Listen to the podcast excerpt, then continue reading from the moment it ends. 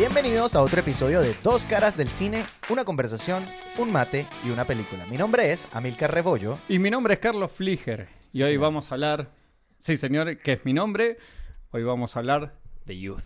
Youth, una película del año 2015. Hermosa película. Hermosa película.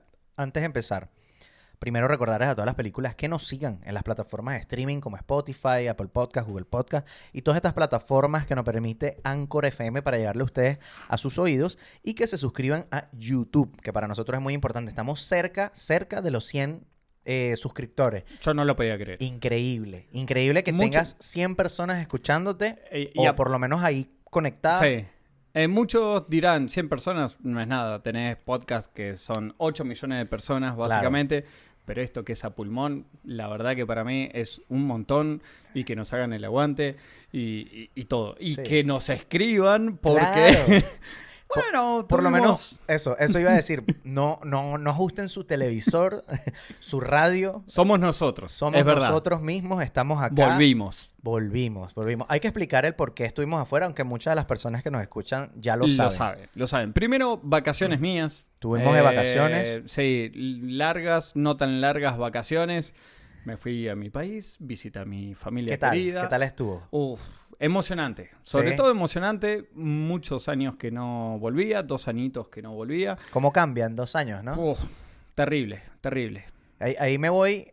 Bueno, no, lo voy a guardar para el siguiente episodio, porque tengo una frase Bien. del otro episodio. Bien. Qué bonito que hayas regresado a Argentina. Verdad me da envidia, sinceramente, como venezolano. Me encantaría volver a Venezuela y ver cómo ha cambiado todo. yo, Eh, yo eh, tengo no cuatro años y tanto que no voy para allá. Y te digo, en dos años fue muy emocionante reencontrarte y abrazarse con, con La familia. con la familia y con, algunos amigos que logré ver. Qué bello. qué Este, bello. sí, me no, encanta. ya, ya empecé. No, bueno, lo voy a decir de una vez. La próxima película es Cinema Paraíso. Película. Y hay una frase ahí, que la estoy diciendo en este episodio, que no es de Cinema Paraíso, que, el- que dice Alfredo, le dice a, a Toto, ¿no? Y le dice básicamente como que cuando tú te quedas acá, el tiempo no pasa. No pasa. Pero cuando te vas un par de años, ¿cómo cambia todo? Y me imaginé eso Exactamente. en lo que te pasó en Argentina. En realidad fue como un golpe de... mm, eh, haciendo la comparativa, hubo cosas que cambiaron mucho ¿Ya? y hubo cosas que no Que cambiaron no, nada. claro. Eh, la ciudad muy, muy pare- o sea, se mantiene Claro. bastante. Eh, vi algunas cosas que no me gustan, ves cosas que sí te Bueno, ya estás llegando a una edad donde te quejas de todo, ¿sabes? Sí, eh, ya estoy viejo. De hecho, estaba, me- eh, fue un agrado haberme levantado tipo 7 de la mañana con mi papá a tomar mate. Qué divino. Sí, y los dos quejándonos de todo, porque es lo que hacen los viejos, Claro, básicamente. Bueno, añadido al tema de que estuviste fuera de- del país, yo tuve que hacer cuarentena. Tuve que hacer Esa es la- cuarentena. el segundo motivo por el cual Tuve lo que llaman acá en Chile un contacto estrecho. No me dio COVID, pero tuve contacto estrecho. Por lo tanto, tuve que guardar una cuarentena y hacerme tres PCRs en Sí. el proceso. Hasta que, bueno, no sé, todavía soy leyenda. Toco madera. Toco madera. una violación nasal tuviste. Totalmente. Y horrible porque yo tengo el tabique desviado que ni te cuento. Eh, bueno, también después de este pequeño intro, recordarles que nos sigan nuestras redes en Instagram, ¿no? Sí, Como sí, sí. arroba dos caras del cine. Tenemos tiempo que no publicamos, pero para nosotros es importante que nos sigan ahí, que vean el crecimiento del podcast y, y Eh, sobre y todo las hicimos- imágenes. claro, cómo fue mejorando desde los primeros episodios. Yo lo, lo chequeaba el otro día digo, qué pedorro lo que hacíamos al principio y ahora eh, hubo una Bueno, mejora Los- sustancial. Los podcasts van poco a poco agarrando Sí. su camino y su voz y creo que no es la excepción este, no, ¿no? totalmente, Queremos totalmente. agradecer de verdad ese amor que nos dan semana a semana eh, y que siempre están pendientes ahí. Mucha Sí, gente que nos sí, escribe, nos que nos escribió. dice qué películas ver. Claro.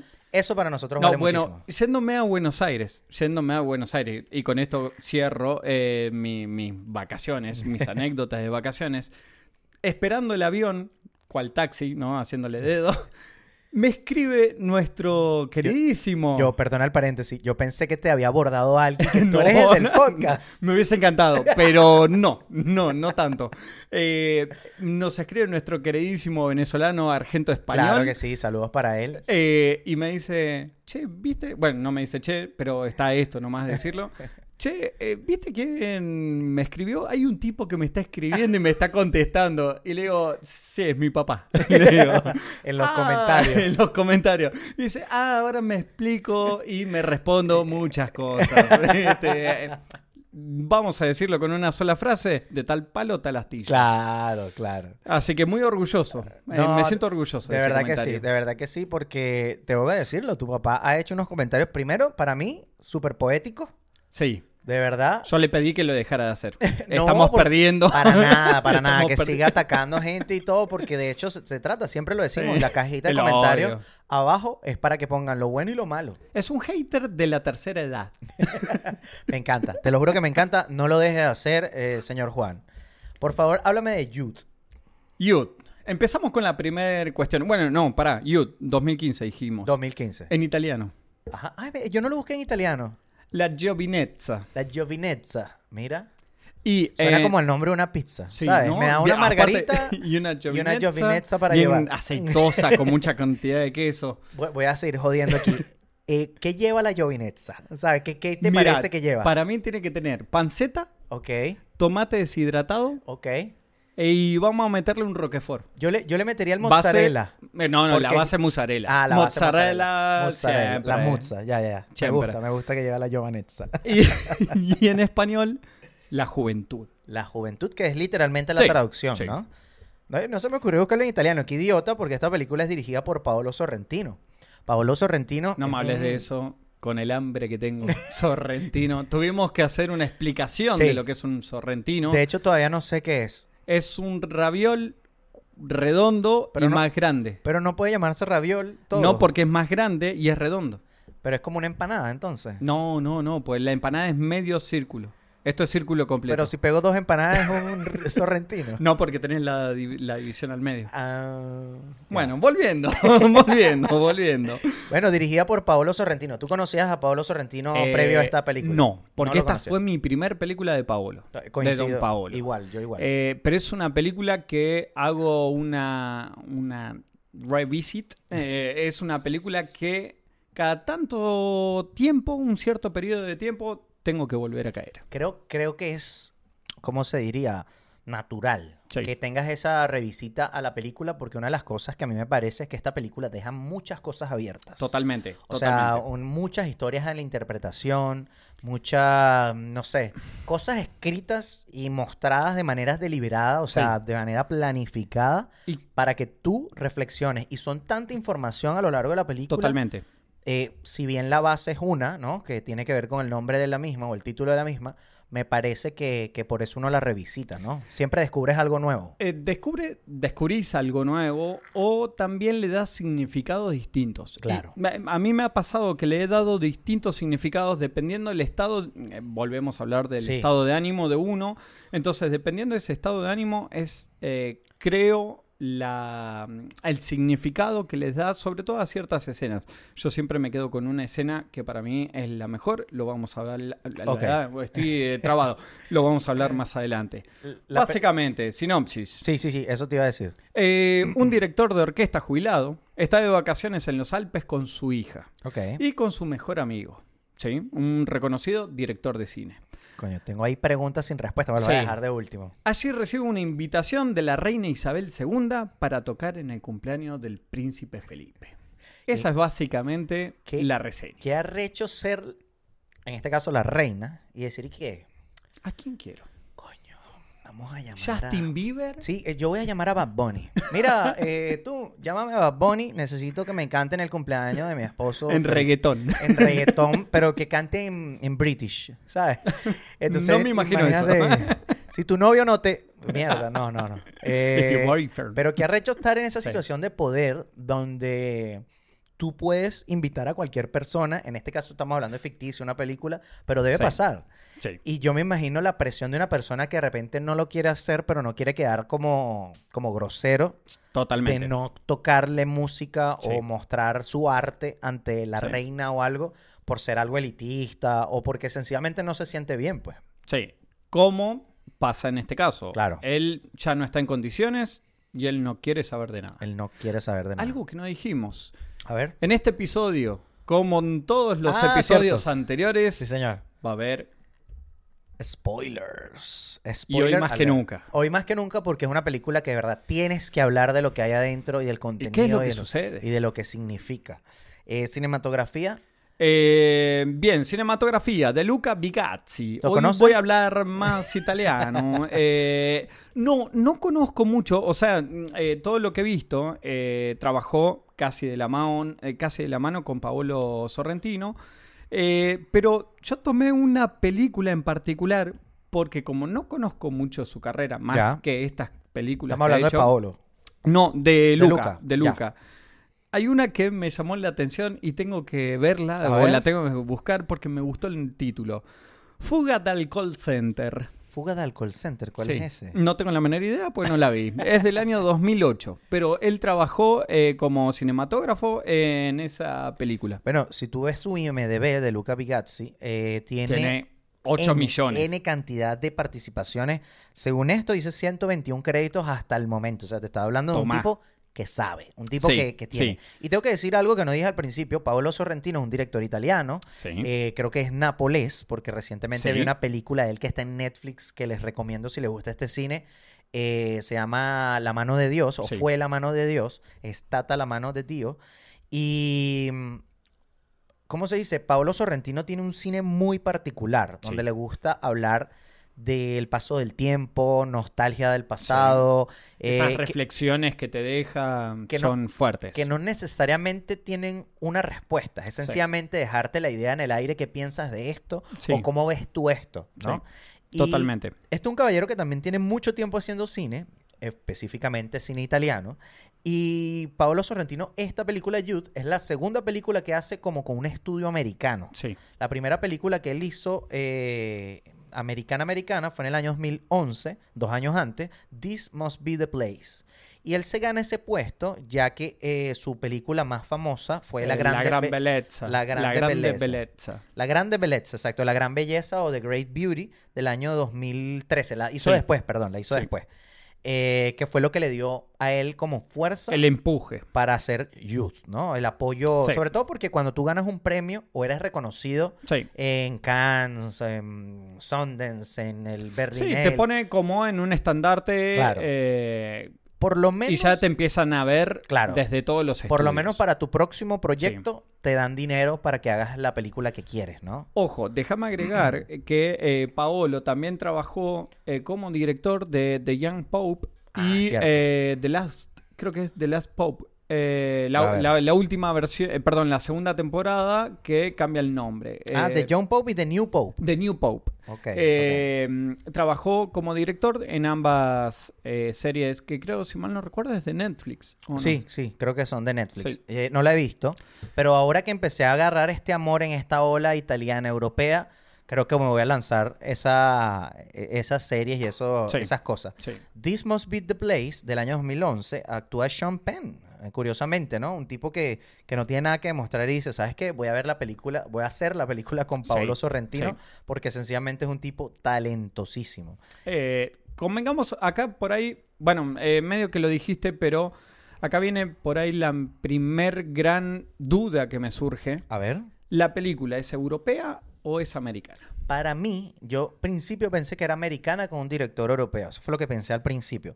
Porque, bueno, de cierto modo está estos actores que si bien algunos son británicos, otros son Otros gringos, son- sí, pero eh, la forma de hacerla, y te añado un poquitito más, me puse a ver como todo lo que está dentro de la producción, Sí. edición, cinematografía, todo es italiano. sí, Entonces yo Sí. me atrevería a decir indudablemente que que es, una producción europea. europea. Es una europea 100%. total momento. No sé si tú coincides. Sí, sí, sí, sí. Eh, p- yo al principio también tenía esa duda. Tiene eh, otra de las cosas que la hace de ser tan europea, eh, por ahí son las tomas. Ok, sí. La forma de eh, filmar Sí. lo hace muy europeo, Sí, excesivamente europeo. De hecho, hay ciertas tomas, digamos, de transición que, que son... vos decís. Esto y no sé por qué está acá, Sí. por qué sucede esto acá. Totalmente, totalmente. Que, que lo hace muy europeo. La película es editada por Cristiano Travaglioli. Para mí, Travaglioli ¿No es el número 5 de la Roma? tiene pinta que es lateral izquierdo, sí. Sí. Eh, me parece que él ha trabajado previamente en La Grande Bellezza en el 2013 con eh, Paolo. Y, mm, ¿cómo se dice? Eh, es sus películas icónicas, por así decirlo, Sí. pero no tengo mucha información de él. Porque que- generalmente el cine europeo es como que tienes que vivir allá para saber quién es porque está en el teatro del pueblo, de la ciudad. Y acá se suma otra cosa, es como una cuestión que se suma que hasta podría pensarse en una película media indie. Sí, sí. Por el presupuesto que ya vamos a decir, es casi un 90% indie. Eh, bueno. Sí, sí, sí. Pero eh, si vamos, cuando entremos al tema presupuesto, podemos, a mí me surgieron algunas dudas y las podemos charlar. Música. Eso, quería llegar allá. ¿Te Sí. parece? Bueno, no te parece. Ya, ya aquí la pregunta estaría como influyendo. ¿Qué te pareció la música? de Es este? espectacular. A mí me parece que es fundamental para la historia. Es parte, es un personaje más, Sí. la música. Qué increíble cuando eso pasa en una película, ¿verdad? Porque convengamos una, un- algo muy importante que creo que está sucediendo en esta película es que estamos hablando de un director de orquesta. Sí, Entonces señor. la música tiene que ser parte y tiene que ser, más que parte, tiene que ser fundamental la música. No, y, que, y que va acorde a lo que te muestra o a lo que se... Y te lleva los... Plasma, Totalmente, los sentimientos te los llevan al estado de esa música. eh, el hecho de que hablen de estas canciones, eh, no me acuerdo cómo se Eh, llama. canción- Simple songs, sí, ¿no? las Can- canciones simples. Canciones simples que son la, es la música- obra post- póstume de, de nuestro amigo Michael Caine, ¿no? Que es Eh, el... claro, eh, que es Fred. Fred Bellinger. Eh, bueno, aprovecho de decir el cast, ya que empezamos a hablar de él. Sí. Mike- Michael Caine, Fred Bellinger, este or- director de orquesta que se va a negar a, a tocar Sí, para con la, reina. Harvey Keitel, uno de mis actores favoritos de siempre, como Mick Boyle, un director de cine que, que Que todavía está, Sí, pero eh, digamos, está llegando también a su...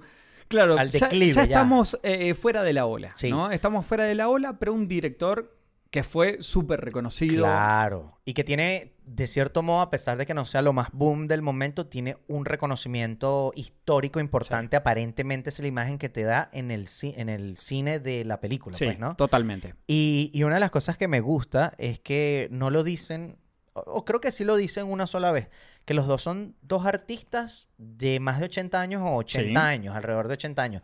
Lo que dice es eso, que ya está en el declive o el final de lo que sería su carrera. Es relativo, porque hay gente que se siente más joven o menos joven o la pega ¿Cuántos a esa edad. directores hay eh, Claro. en la vida real que con 80 años siguen haciendo obras que son Claro, fundamentales? Tú ves a. Clint Eastwood en la Oh. actualidad, Ridley Scott, 86 son, años. son tipos que tienen más de 60, 70 Sí. años que todavía la siguen partiendo, ¿no? Eh, Rachel Weisz, o Rachel Weisz, eh, eh, porque es con W, eh, esta muchacha Lena, que es la hija de Fred Bellinger, ¿no? La hija de Michael Caine. Me encantó su papel, me encantó su papel. Después voy a hablar un poco de las escenas, pero Para fundamental. mí es fundamental ese papel. y lo hace muy bien. Paul Dano. Paul Dano es uno de mis actores favoritos. Él, para quienes no sepan quién es él, eh, Pueden visitar. Swiss Army Man, una película que me encanta que está en HBO Oh, Max. Sí. Me encanta. Y creo que también está en Netflix. Ah, sí. Por favor, vayan a verlo. Swiss Army Man. Sí. eh, me Por ahí no es para todos esa película. No, véanla, véanla y, y después nos odio, critican. pongan Sí, el odio sí, acá sí. abajo. Eh, perdón, los dos somos fanáticos de esa película. Ah, ok, claro, claro. Me gusta mucho la película Prisoners del año 2013. sí. donde participa él con Hugh Jackman, Terrence Howard y bueno, una película de, de uno de mis directores favoritos en la actualidad que es Denis Villeneuve. Eh, y estás olvidándote de una película que hablamos en este, en este podcast, Que que está es, Paul Dano. sí, pequeña Miss Sunshine. Little Miss Sunshine, él es el, el que está, tiene el voto de Sí, silencio, ¿no? para poder entrar en, eh, era en el ejército, no, perdón, en, la aviación. En la aviación, En porque quería volar. Mira, tenemos dos personajes que yo, yo aquí vamos a entrar en, Sí. en terreno. Primero tengo a Jane Fonda, ¿no? Que es eh, esta actriz Brenda... Eh, Brenda Morell. que Morell. Hablan de ella durante toda la película. Toda la película y no sabes- quién es hasta que aparece y de verdad no se Y reconoce. es una eh, Jane Fonda que vos decís, no, no es. No No, es. no es. No, no es. No es, no, No es, es. no es. No. Y la ves y que mierda, sí es. Sí. Es impresionante ese papel.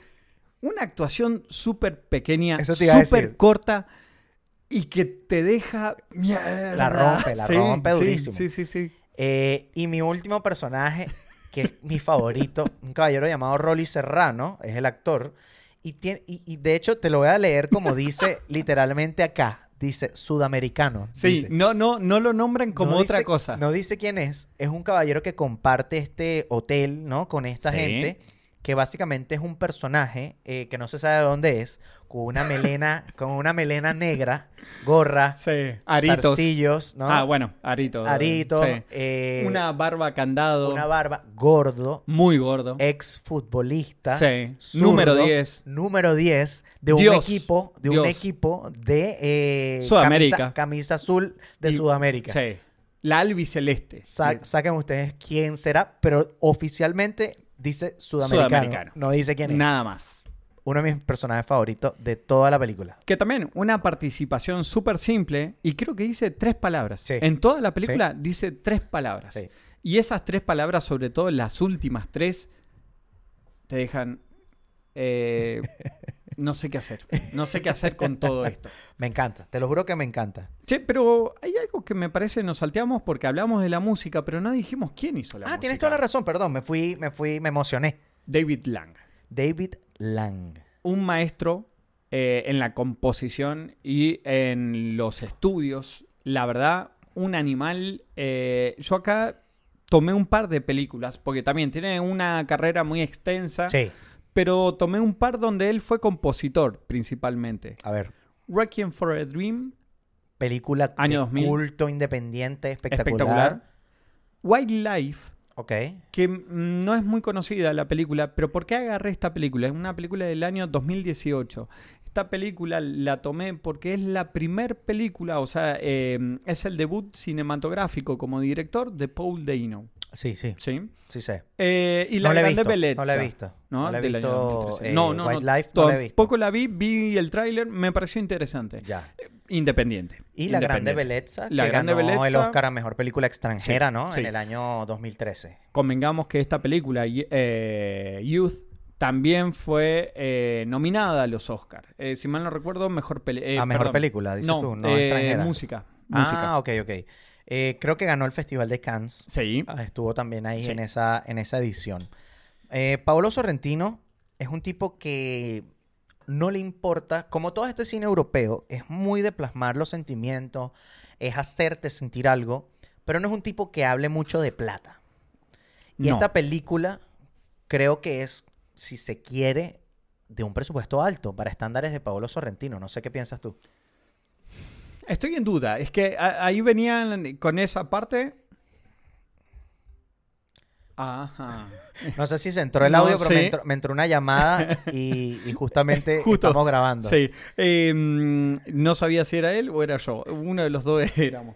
La cuestión es que eh, el presupuesto me pareció acorde, un poco alto, pero mm, me pareció acorde a la película. Ajá, di, di cuánto es. Dos millones, eh, dos millones, 12 millones, De pesetas.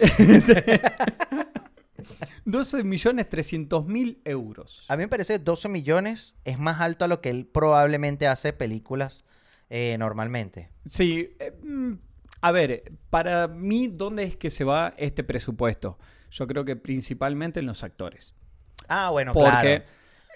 Es verdad. yo ahí estaba pensando, ¿se van los actores o los actores están diciendo, yo quiero actuar con este tipo, quiero que este tipo me dirija por lo que es él? Porque muchas veces hemos hablado que muchos eh, resignan dinero por estar en una Sí, película de él. totalmente. Wes Anderson es uno. Sí. Eh, bueno, Hay muchos, hay muchos, sí, hay muchos. Scorsese. Tenés Sí. gente que dice, no, mira, Porque- yo por trabajar con este tipo. Te digo algo, bajo". a mí una de las cosas que a mí me, de cierto modo me sorprende, porque de verdad me sorprende, es eh, la particularidad que tiene el artista que ya está consagrado de elegir este tipo de proyectos. Y, Sí. y lo comento porque estaba viendo, preparando el episodio, varias entrevistas a Michael Caine.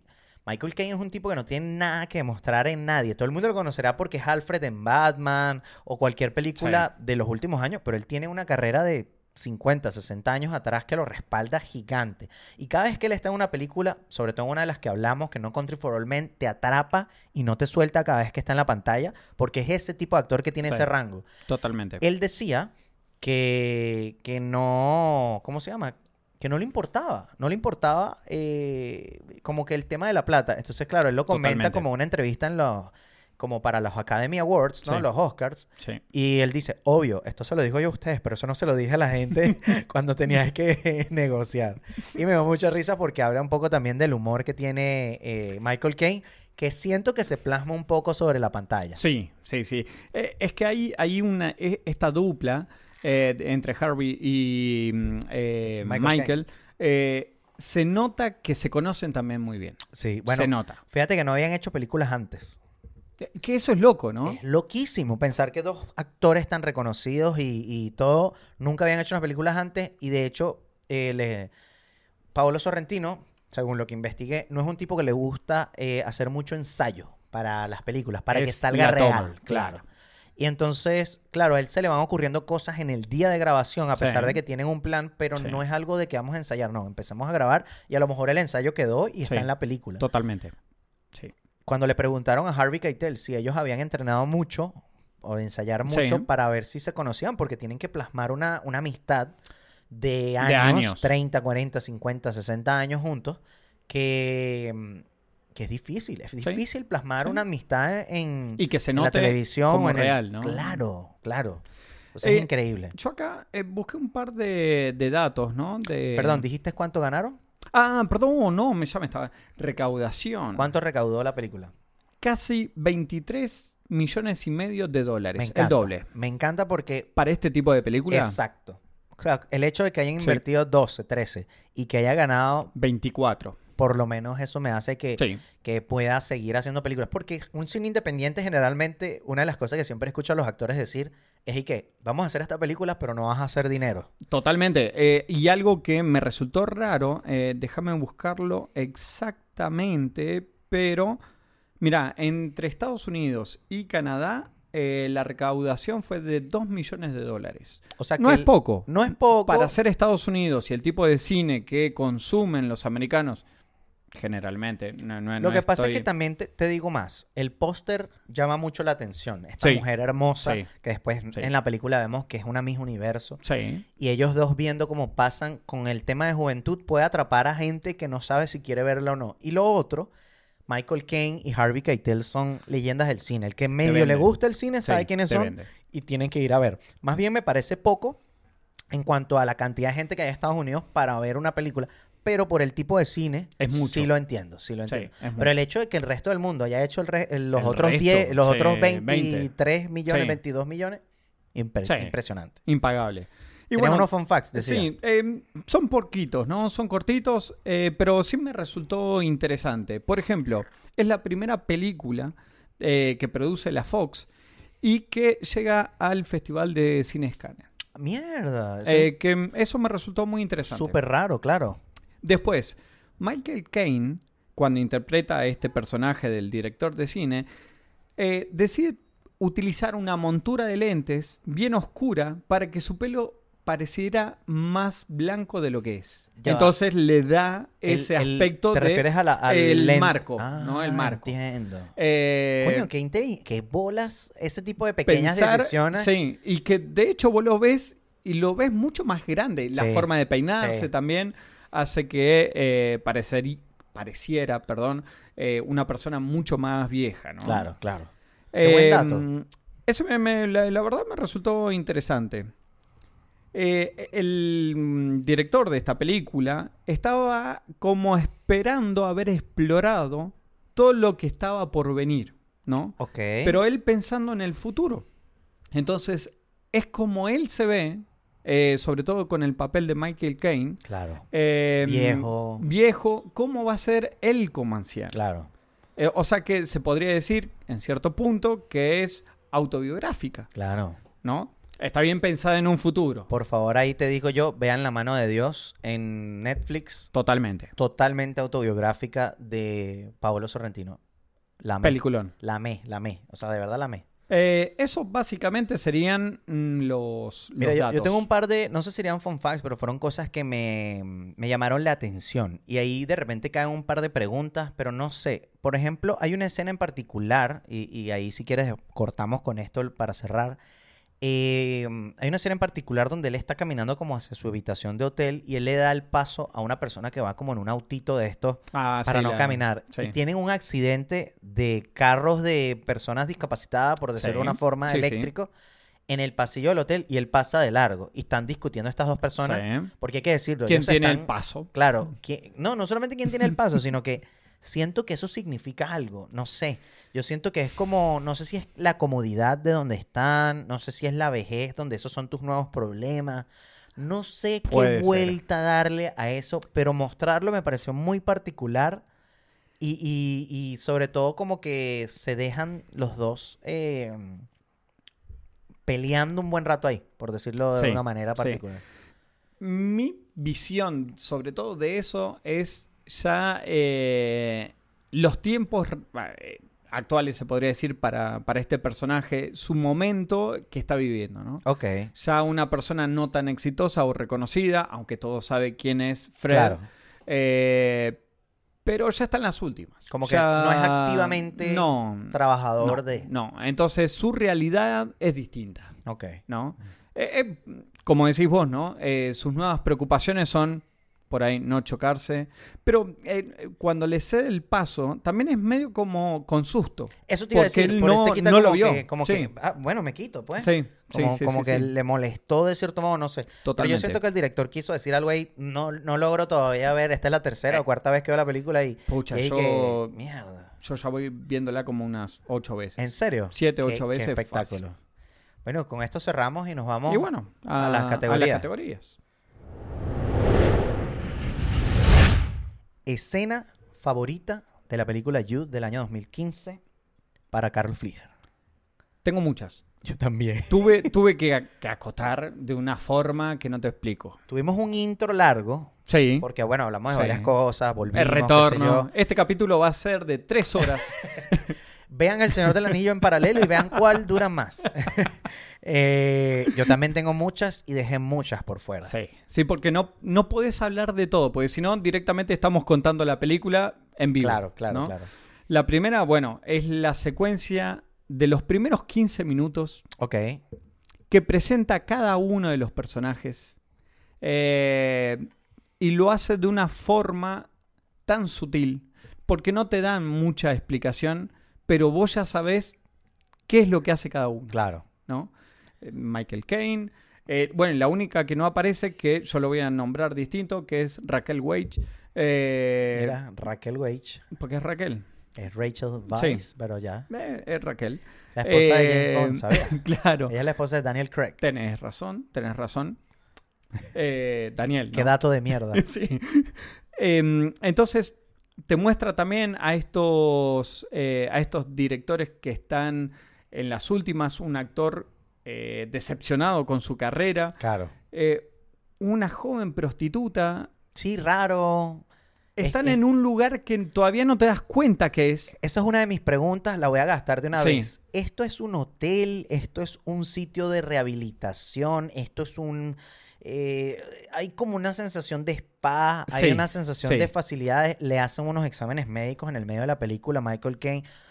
Es raro, el sitio donde están, Mira. no sé si esto es muy elitesco y nosotros po- como por ser pobres Pobre. no Sí. sabemos, pero es un hotel como en los Alpes suizos, Sí. pero tiene todas estas cosas extras que tú no entiendes bien cómo hacia dónde va o si es deliberadamente hecho Mira, así. según lo que nombran en la película, es un hotel de lujo, de super lujo, ¿no? Sobre todo lo- los personajes que rodean, Claro. ¿no? Una Miss Universo. No, y que el, el- el actor, por ejemplo, se ve que es como cifrino, así es como, Sí, ay, sí, sí, soy, soy high. Pero es un hotel, y acá lo engancho con otra película, que me A hace ver. acordar mucho a Hotel Budapest. Un hotel que en su momento fue una gloria y hoy en día es igual que el director, que el actor, que todos, Ya ¿no? entiendo. Ya no está en la cresta de la ola. Mira, Es un hotel que está venido a menos. mira, me, me gusta ese, ese análisis. Pero sí termina siendo en, en definitiva un hotel. Sí, sí. Ok, continúa con tu primera Eh, escena. y bueno, esa, esos primeros 15 minutos a mí me, fascinaron. a mí, a mí me hizo ruido Eh, esta l- vez. La música, la música, el inicio. Justamente te iba a decir eso. ¿Eso te hizo ruido? Me hizo ruido, no por mal, me hizo ruido en el sentido de que esta vez noté que no ha terminado de iniciar la película y ya se empieza a escuchar Sí, eh, el- la prueba de sonido, los la prueba de sonido, los aplausos, no sé qué, y empieza la canción. Sí. Y de repente está esta toma dentro de una cuestión que está dando vuelta donde Sí. la banda se ve fija, o en este caso la cantante de la banda, ¿no? Sí, Y, y la música es muy particular para iniciar esta película. muy arriba. Muy arriba. Eh, de hecho, me encanta esa canción. Me Sí, encanta. Es buena, es buena. Eh, y me pone de muy buen ánimo iniciando la película. Y después creo que venís como la película. Yo justamente te iba a decir eso. Yo creo que eso es deliberado. O sea, eso es. Ojo, no es que caes como tipo tan depresión. No, no, no, no, no. pero no, entiendes te hace como el reflexionar. tema. Yo creo que habla del tema de la vejez. O sea, directamente Sí. ahí. Para mí, la primera aparición de esta figura gigante de espalda, cuando está llegando este tipo de la reina y dice: Ese es. Y ves una Dios. espalda. ¿Viste que dice? Dios. Y dice: "Mm, Una espalda grande, una gran melena negra, una gorra. Y grita: Ángela. Porque le dice. Ángela a una tipa, se mete en la cuestión. No sabes quién es, le ponen oxígeno, Sí. tienes sospechas de quién es, Pero, pero no lo hacen. aparte hay otro detalle. Tiene la espalda tatuada. Tiene la espalda tatuada con, Con Marx. Karl Marx. eh, y eso te da también un ¿Quién segundo es? Claro. eh, en este caso, indicio, para, para no decir ninguna estupidez, está haciendo alusión directa a Diego Armando Maradona. Exactamente. Y, Y en todo es momento lo nombran, cada vez que dicen Dios, le, le Sí. toman una, una, una toma, toma él o algo así. Sí. Sí, sí, sí, sí. Continúa. Esa es mi primera escena. Me gusta la presentación esa- de, de Diego Maradona. de Diego Maradona. la- porque es como, y ese es. No le Y muestran la no- cara. Nunca lo nombran. no lo nombran. No, Es espectacular. Es espectacular. totalmente. Me encanta. Y no lo estoy diciendo yo, lo está diciendo él. Porque si no, ya venimos al tema. Eh, vos, Carlos, siempre con las cosas Sí. argentinas. Eh, valga la, eh, la aclaración, eh, Rolly Serrano, actorazo Sí, argentino, sí. actorazo. El que haya visto, eh, sobre todo el Marginal, que es su última gran creo actuación. Que, creo que vi unos cortos del marginal. No la he visto la Oh. película. Vi unos No, cortos. no, no, es una serie. ¿eh? Ah, es una, serie. Bueno, Eh, espectacular. Creo que está en Netflix. Mira. Creo. Eh, segunda. Cuando Alfred está soñando. Alfred. Sí, pues en realidad Fred, Ah, ok. porque es Alfred. Ah, no sabía. Pensé que era Fred Bellinger y ya. Es que siempre Pens- lo nombran como Fred, pero Pensé es que dijiste Alfred porque te habías Eh, confundido con de la otra. Nah. Era Alfred. no, no, no, no. Bueno, pero qué, loco, ¿no? Eh, bueno, bueno, bueno, eh, cuando Fred, si querés, está soñando y que se cruza a la Miss Universo en Venecia, eh, que hay una pasarela en el medio de la plaza de San Marcos, Esa toma. es espectacular. Pero está esa imagen, esto es una apreciación mía, ¿no? Dos generaciones cruzándose. Totalmente. Eh, y todo el tiempo es como que están haciendo esa comparación entre Sí. la tercera edad y la juventud. Totalmente. Pero acá termina la, la escena con él ahogándose. Claro. Entonces a mí me da la sensación como que está en un mar, o sea, eh, se cruzan la- la- las generaciones. generaciones y él empieza a entrar en un mar de olvido. Claro. Porque él empieza a gritar el nombre de su esposa. De su esposa, totalmente. A mí me Eh, encanta ese análisis que hiciste. Me encanta. o a mí eh, es la sensación que siempre me no, da, ¿no? Y, que, y que es muy particular porque van caminando uno en sentido del otro. De cierto Sí. modo, por decirlo algo, la juventud va hacia un lado, Sí. la vejez va hacia el otro. Cuando pasan justo al lado, se rozándose. tocan, rozándose. los- eh, claro, pecho después- con pecho. Y después se alejan Sí. de una manera donde ya la juventud la dejaste atrás o te dejó atrás. Sí, Y la vejez es lo que tú dices, como que ahogándose, ya sea por la muerte que está cerca, el olvido o, o todo este, este aspecto. a, a- a mí se me da. Qué bonito. Cuando vos ves toda la película, eh, la sensación que me da es el tema del olvido. Más que de la muerte, es el tema del olvido. Y, y hay una cosa que dijiste muy buena ahí, que le hago inciso. Esto de que te muestran la juventud a lo largo de toda la película. No sé si Sí. te arruino alguna escena, No, no, pero no, no, no. hay una escena donde él está caminando por esta pradera hermosa, donde ha pasado varias veces, una vez con la hija, una Sí. vez con Mick, ¿no? El personaje de Harry Sí, Keitel. Con Paul Dano. con Paul también. Dano también. Y hay un momento donde creo que él está solo y le pasa un muchacho en bicicleta. No, ahí está con Harvey. Está con Harvey Keitel. Sí. Bueno, le pasa un muchacho en bicicleta, se quedan viendo. Es como un inciso de la juventud lo que hace. Y ahora nosotros caminando acá sobre Como la pueden. ladera, Sí. cansándose, qué sé yo. Eh, el momento, obviamente, de la Miss Universo cuando entra eh, a un sitio. La niña que está jugando Sí. eh, bailar frente a esta, ¿cómo se dice? Consola o consola. Sí. Me- no sé, eso- esos incisos de juventud dentro de lo que es esta. Es como te lo van mechando uno con otro. Totalmente. ¿no? Es para hacerte, yo creo que la comparación directa, ¿no? De, de- Totalmente. de la juventud. totalmente. La segunda escena que yo tengo es la donde el emisario, y creo que es la, la- la escena más fuerte, si se quiere. Hay dos escenas que le tengo muy mucho aprecio, y esta es una de las dos, y es básicamente cuando viene el emisario de la reina y le ruega a, Ah, la segunda vez. a la segunda vez, que sea, que vaya al toque este Sí. festival o este cumpleaños Sí. del rey, le insiste y le insiste, y él le empieza a decir como cualquier excusa. Y me gusta porque la escena está escrita de una manera muy real. Yo siento que es una real, Sí. una forma real de que se dé esta discusión donde tú todavía no entiendes el por qué él no quiere tocar en este festival. Él más bien admite eh, que, que todavía lo puede hacer en la primera conversación. De hecho, durante la escena va y hace como una orquesta en una la- pradera a unas vacas. Con las vacas, O los sea, pájaros. Significa que también lo extraña o qué sé yo. Y, y que no perdió el tacto, ¿no? Claro. Y el tipo no entiende por qué, entonces termina de decirle que es la soprano. Entonces, bueno, le cambiamos la soprano, pero ¿por qué le tiene rabia a ella? No la conozco, que no sé qué. Hasta que llega el momento donde él explota, tipo, me arrinconaste y te voy a decir. Y dice, yo escribo esas canciones para mi esposa y nada, para, no para nadie más. Sí. Y esas canciones las cantó mi esposa y no las puede cantar nadie más. Y Sí, atrás, mientras yo viva. y atrás está su hija, Lena, que ya ha demostrado que tiene sus conflictos con Sí, su padre por sí. razones de su madre y qué sé yo. Y, y está llorando, aguantando de que no se escuche. Vos la ves con la mano. Oh, increíble. Esa escena a mí me, me rompió el corazón. Creo que es la escena más Yo no me la emotiva. esperaba. No me la esperaba tampoco. Yo no me la esperaba. Porque tú ves que el personaje de Michael Caine, ¿no? Eh, Fred, es muy agarradito Sí, adentro. sí. No, diría introvertido, pero callado, muy Sí, observador. O al menos no, no demuestra mucho sus sentimientos. ¿no? Totalmente, ¿no? Eh, Está, está dentro de sí mismo siempre. Y este es el único momento donde tiene como una, si se quiere, debilidad, que me da mucha risa, por una conversación más adelante. Eh, Harvey Keitel, ¿no? Le dice a Rachel Weisz como que, no joda, primera vez que dice algo romántico en 80 años y se lo dice al emisario de la reina. Y me dio mucha risa porque Sí. habla un poquito del Sí. tono de una amistad que realmente existe ahí, ¿no? Claro, porque ella, de, de hecho, eh, Elena, o sea, Rachel o Raquel, eh, le dice, ustedes no se hablan nada, ¿qué clase de amistad es esa? Solamente nos contamos las cosas buenas. Claro. Es espectacular, es, esa línea de diálogo tengo, tan simple. yo la ¿te tengo como una de mis frases favoritas de la película. Te la cagué, te la cagué. Dale, dale, otra escena. Eh, bueno, a, a mí me llega otra, en realidad es un monólogo, que, eh, bueno, Lena se entera de que su esposo la engañó Ah, sí, fuerte. y que la abandona. E- eso es fuertísimo.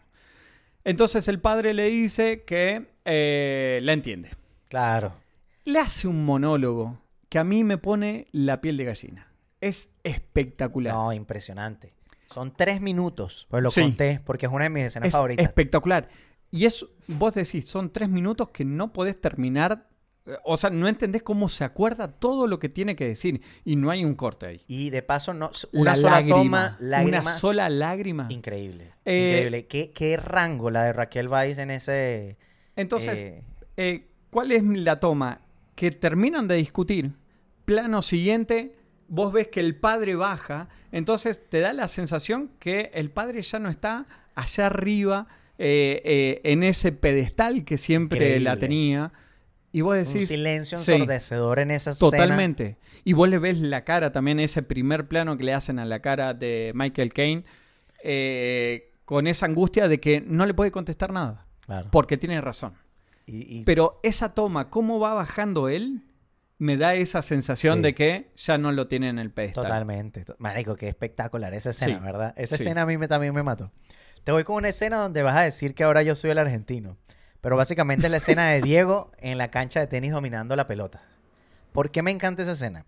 Yo creo que habla del mensaje de la película. El tiempo te pasa Sí. factura. Lo que haces en la vida te pasa factura. Está él dominando esta pelota, lo que para él todavía tiene ese talento Sí. que está ahí y todo, pero ya él no aguanta. O sea, se, se sostiene ¿Cómo puede? como puede, domina Sí. esa pelota en esa cancha de tenis que ya la había visto antes y dijo, lo voy a ir a hacer, pero como tiene problemas de oxígeno y qué sé yo, y, y eso me gusta porque es como que el tiempo le pasa factura a todos, la, la vida te pasa Sí. factura Y, y no sé, es como, como el pedo de, de que tú veías a eso a, a Diego antes y lo ves ahora y todavía es asombroso. Sí.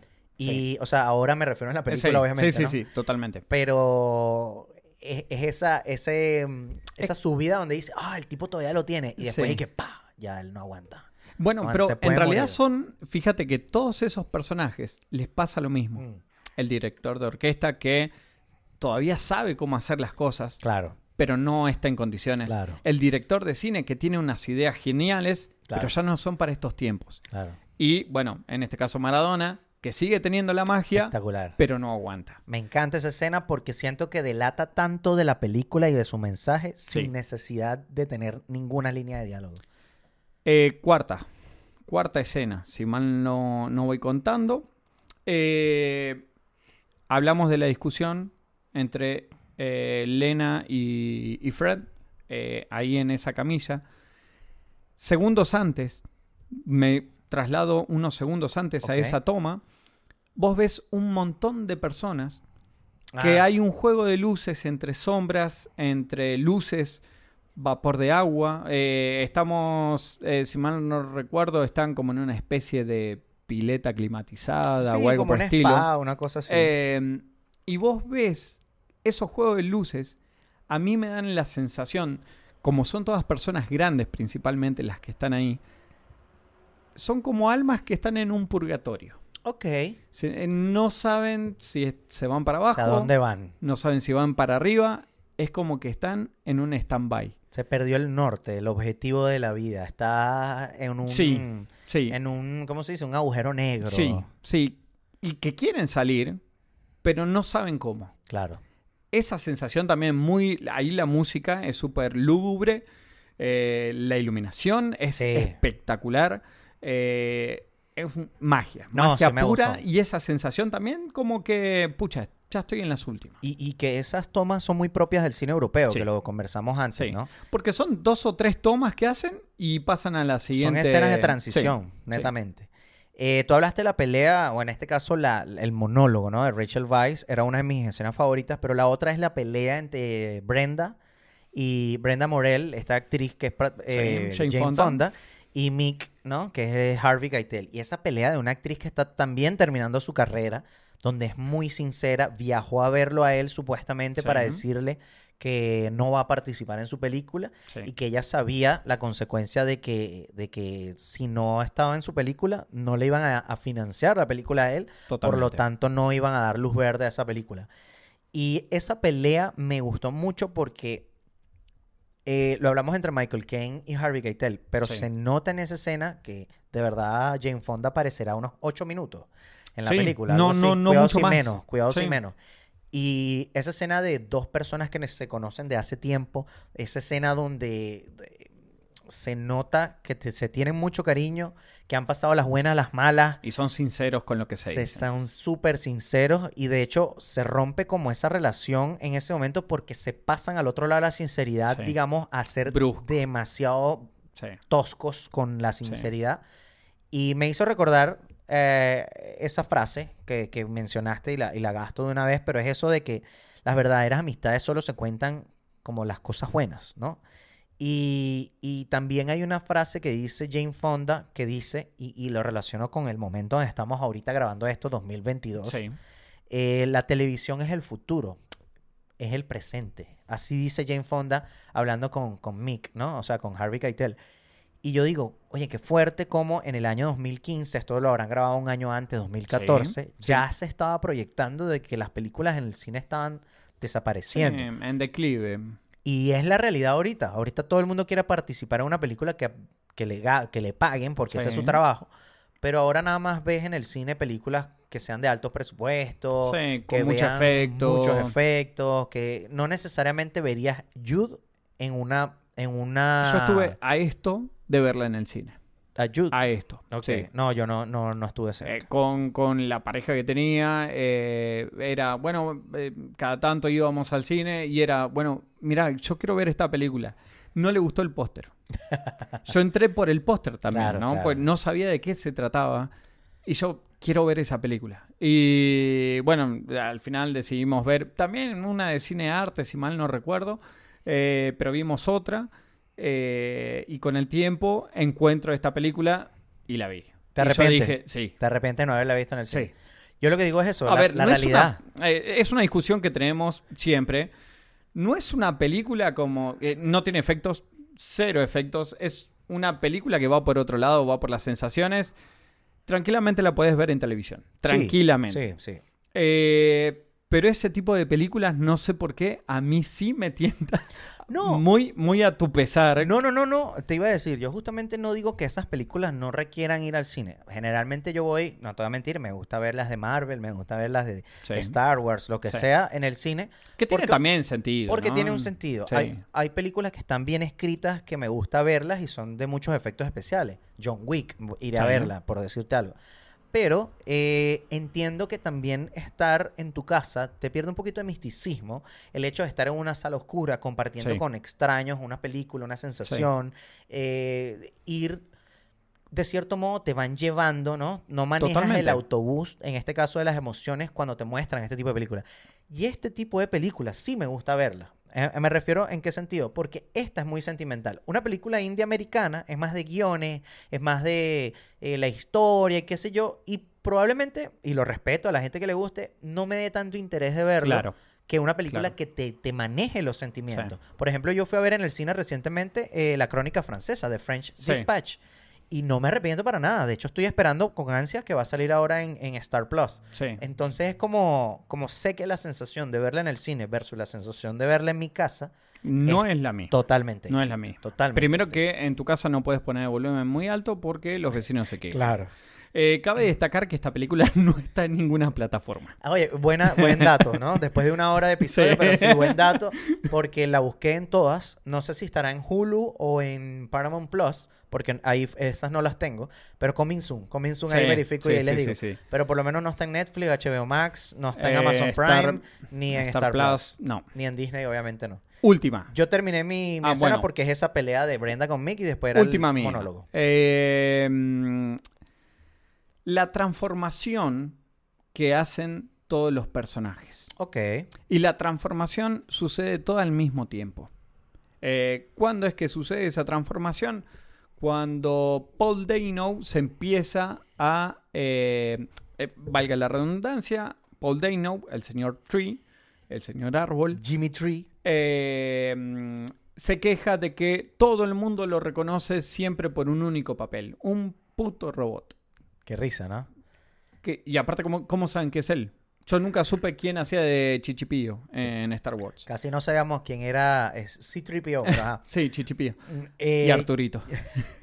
Pero no sabemos que Jane Fonda era Jane Fonda, Eh, ¿sabes? por eso. Entonces, imagínate. Eh, y él dice que está ahí en, en Suiza porque en breve estaba por, por filmar una película en Alemania y que tenía un papel medio controversial y todos le preguntaban de qué se trataba. No, no, ya van a ver, ya van a ver. Bueno, y cuando hace la transformación que lo empiezan a caracterizar de este personaje, que vamos a decir que era un líder nazi o algo por Sí, estilo. con el nombre de Adolfo. Sí, exactamente.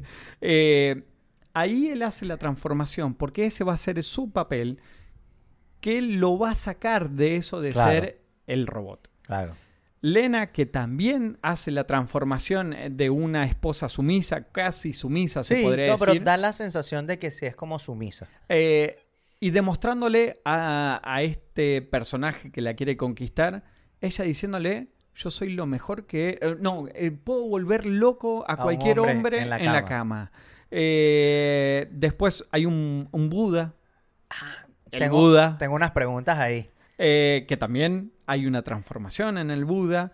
Eh, son esas pequeñeces. Bueno, eh, un, un final muy fuerte para Harvey Keitel. Totalmente.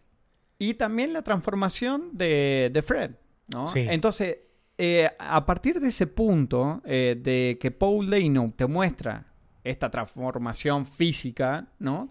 Te muestran también cómo van transformándose el resto de los personajes. ese al- vuelco que hace. Si me voy a lo técnico, a partir de ese momento comienza el tercer acto de la película. Totalmente. Y ese Sí, tercer acto es sí. ese, de- ese desarrollo, digamos, del final, ¿no? Que es lo que se viene. Sí, Y, y evidentemente es muy chistoso, eh, por lo menos rescato mucho de Paul Dano el hecho de que, de que lo hacen ver como este actor que estaba robando, ¿no?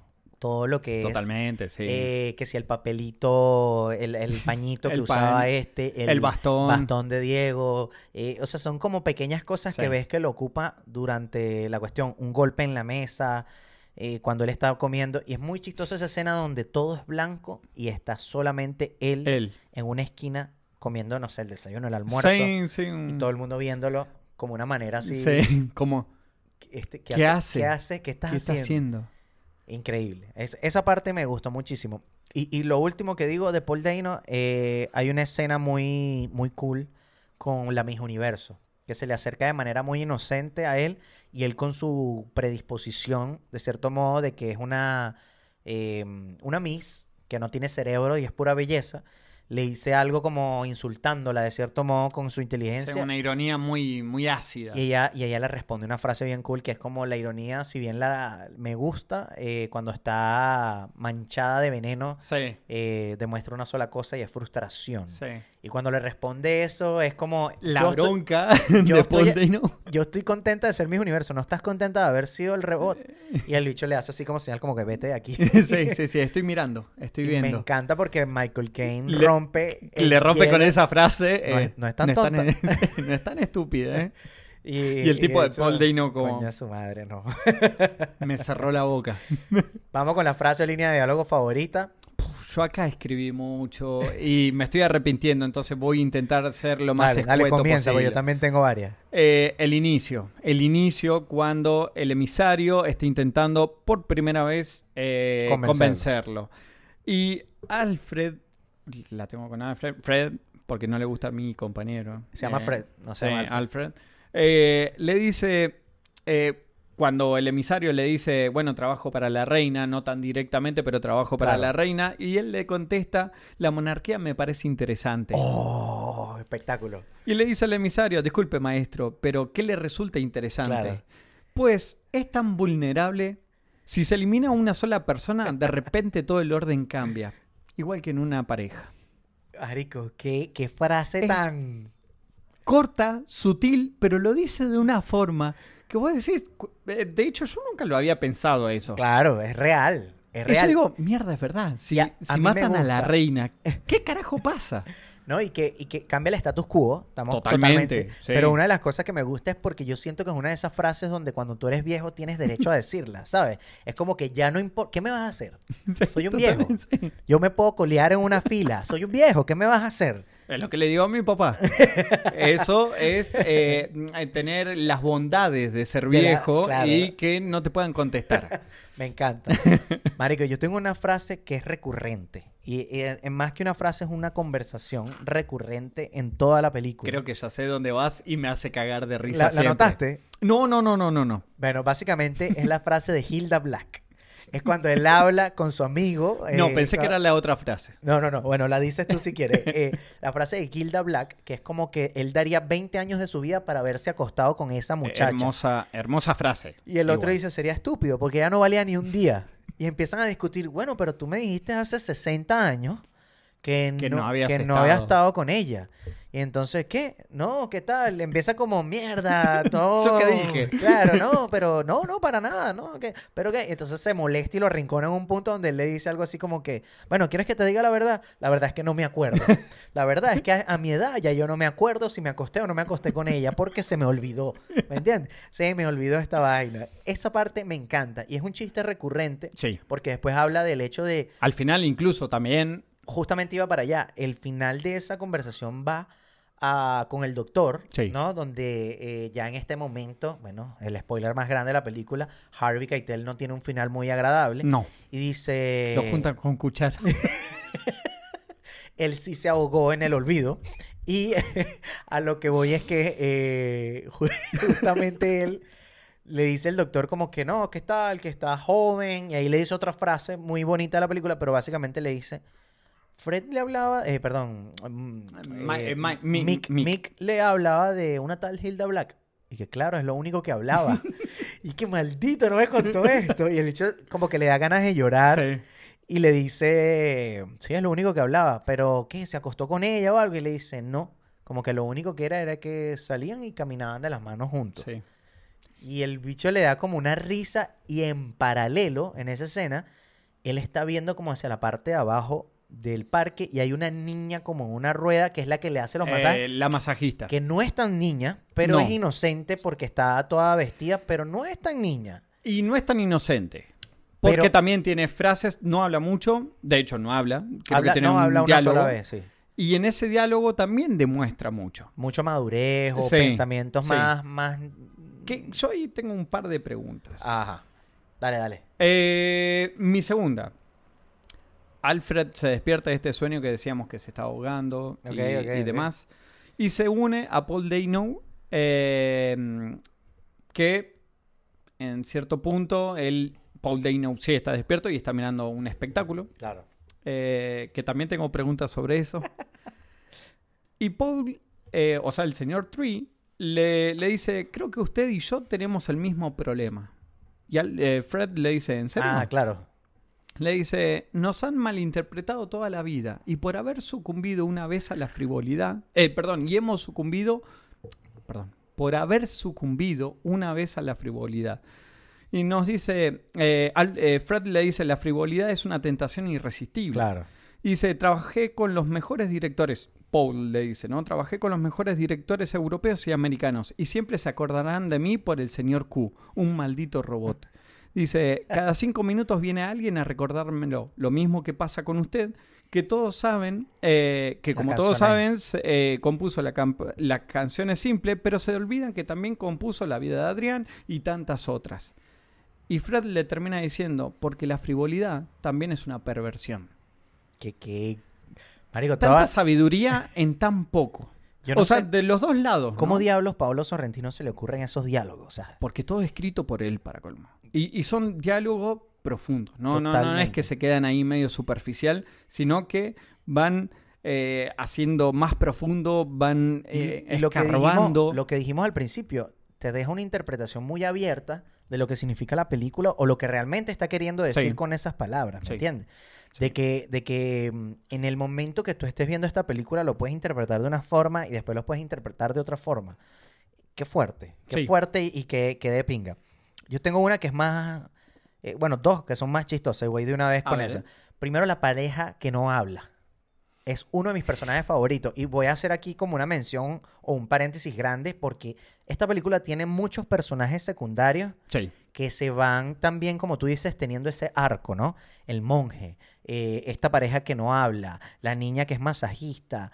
Son cosas que te van mostrando un arco de personaje eh, que va más allá de la historia que está contando de Fred, totalmente. de Fred sí, Danger, ¿no? totalmente. Esta pareja que no habla en la mesa y para mí el chiste de todo es cuando él le dice, es que el camarero me dijo algo que tú no sabes y por eso siempre te gano, porque ellos apuestan. Apostaban si ese día iban a hablar. Claro.